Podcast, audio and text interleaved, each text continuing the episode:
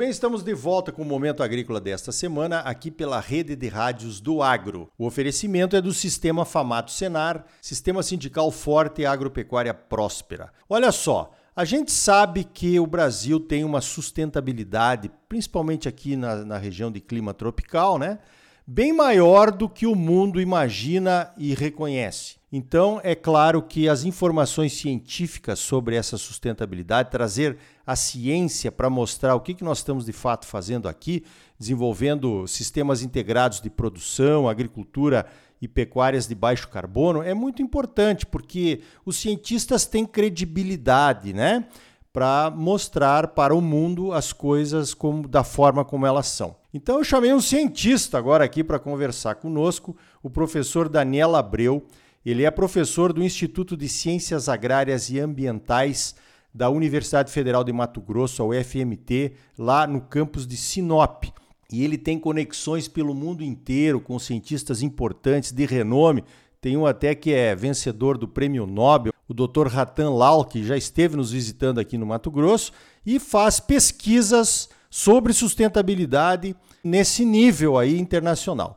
Então, Daniel, eu queria que você falasse um pouquinho do teu trabalho aqui para os nossos ouvintes. Bom dia. Bom dia, Arioli. Primeiramente, né, agradecer a oportunidade de estar correspondendo, né, comunicando um pouco do nosso trabalho.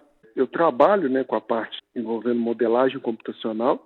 A gente traça estratégias que vão intensificar sustentavelmente tanto os sistemas de cultivo quanto de criação, buscando né, técnicas, tecnologias, como você disse aí, integração lavoura-pecuária, cultivo em consórcio, plantio direto, entre outras técnicas e tecnologias que aumentam a eficiência e a resiliência dos sistemas, tanto de cultivo quanto de criação.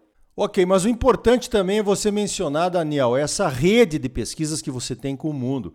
Nós já tivemos oportunidade de conhecer três universidades lá dos Estados Unidos com as quais você trabalha. Outro dia você esteve na Índia, outro dia você estava, agora há duas semanas, você estava no Reino Unido. Como é que é esse relacionamento internacional? Interessante essa pergunta. Assim, além de viajar em assim, essas diversas regiões e países do mundo para desfazer, muitas vezes, contrassensos que giram em torno da nossa agropecuária, um dos sistemas mais sustentáveis do mundo, a gente acaba sendo um modelo para a agricultura tropical. A questão dessa, dessa rede de network é fundamental. Hoje os grandes projetos, grandes descobertas vêm de projetos multidisciplinares, onde envolvem pesquisadores com diferentes expertises, seja na área de solo, de agronomia, de zootecnia, agrometeorologia, que dirá interação com outras áreas, como a área da ciência da computação, criando modelos é, que possam representar a realidade e inúmeras outras áreas. E essa interação catalisa as descobertas e faz com que a gente preencha essas lacunas do conhecimento, não só na, na dimensão de propiciar conhecimento com a comunidade científica, mas também colocar o conhecimento à disposição da sociedade, as pessoas no meio rural, sejam produtores, profissionais, até mesmo crianças e jovens. A gente vem fazendo esse trabalho, essa rede de network internacional, em prol do benefício da sociedade. Na ciência, a gente tem esse fator, que é um fator peculiar e muito importante. A motivação é que, ou seja, os sistemas se tornem mais eficientes, mais resilientes, e ao mesmo tempo a gente possibilite que as pessoas vivam melhor, melhor é né, a expressão que eles usam lá no, em Edimburgo, né, Health Planet, Health People. Legal. Então essa rede né, de pesquisas que se espalha pelo mundo inteiro vem pesquisar aqui no Brasil também e acabam divulgando lá nos seus países, Estados Unidos, Europa, Índia, enfim. Até na China, o doutor Daniel Jandô, né? É uma outra dimensão da pesquisa brasileira, porque a gente está sendo alvo do desenvolvimento do conhecimento por cientistas de outros países que depois vão também tentar usar alguma das coisas que fazemos aqui lá fora, né? Por exemplo, Daniel, nessa última viagem que você fez ali para Edimburgo, você mencionou agora no Reino Unido, o que, que você foi tratar lá? Essa viagem agora para o Reino Unido, além de buscar essa cooperação com, com uma instituição assim realmente renomada, conhecer os sistemas como tive na Irlanda, Irlanda do Norte, tive na Inglaterra e assim meu ponto né, de apoio era na, na Escócia. O objetivo, além dessa interação, é buscar efetivamente também divulgar como está sendo conduzida a nossa pesquisa aqui no Brasil. O Mato Grosso é um, um estado né, peculiar, não só do, quando se analisa os sistemas, os agroecossistemas que a gente tem aqui, mas também o que a gente consegue lidar né, com a biodiversidade, é, rica em recursos hídricos, é, fatores sociais e, indiscutivelmente, o que o mundo espera que sejam sistemas eficientes, que tenham capacidade de mitigação, de adaptação e, principalmente, de escalar essa produção. Obviamente, a gente tem também muito a aprender com eles, mas também temos muito a compartilhar com eles em termos de conhecimento contribuir para que essa imagem em torno da nossa produção agropecuária é uma imagem que deve ser, de certa forma, respeitada e valorizada. E nessa agenda a gente consegue dar bases, evidências, não somente técnicas, mas científicas, do estado da arte da produção agropecuária aqui em nosso, em nosso estado.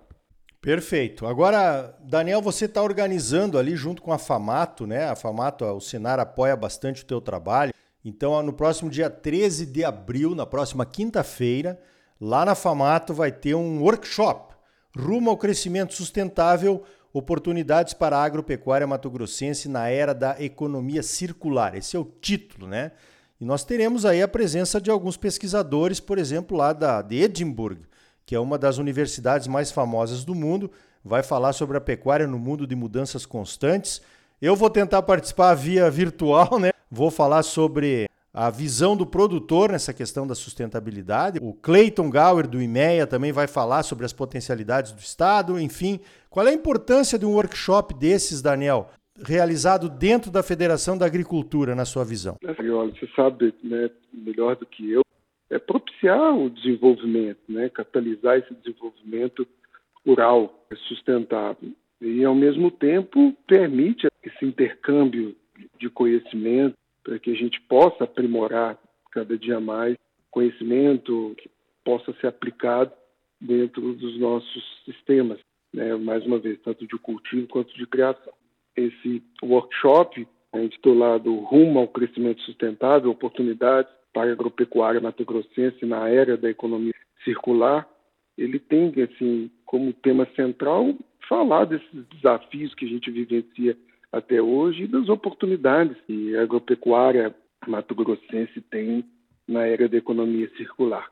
Como você sabe, né, Arioli, é, a gente tem, de certa forma, os fatores que legitimam a nossa produção como uma produção sustentável mas extrair valor sustentável é algo muito importante e conquistar uma identidade no mundo. A produção de Mato Grosso, feita, ou seja, não só no, no sistema de cultivo com plantio direto, uso de plantas de cobertura, cultivo em consórcio, sistemas integrados, tanto nos sistemas né, de criação, pastagens, né, o que eles chamam lá de áreas de hangland, que são bem manejadas, trabalho de melhoramento animal, nutrição animal, ou seja, propiciam eficiência, redução da emissão de gases de efeito estufa, é, mitigação, adaptação né, ao novo cenário que o mundo tanto cia né, de escassez eminente.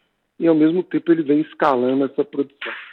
Então, assim, esse tema né, tem gerado infinitas discussões, não só na nossa área de cunho técnico científico, mas perspectivas sociológicas, políticas, econômicas, além também de ambientais nós, meio acadêmico, acreditamos né, que o crescimento da, da agropecuária no Mato Grosso já é sustentado, só que ao mesmo tempo a gente tem que discutir isso, é muito importante, né? A gente entende essa, essa posição estratégica que o Estado tem, né?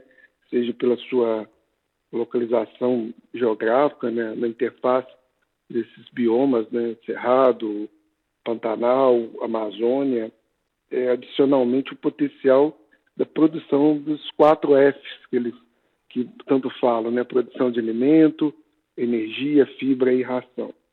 E ser o, o que se espera, um Estado né, com um futuro próspero em relação à segurança, né, não só nacional na produção de alimentos, mas no mundo.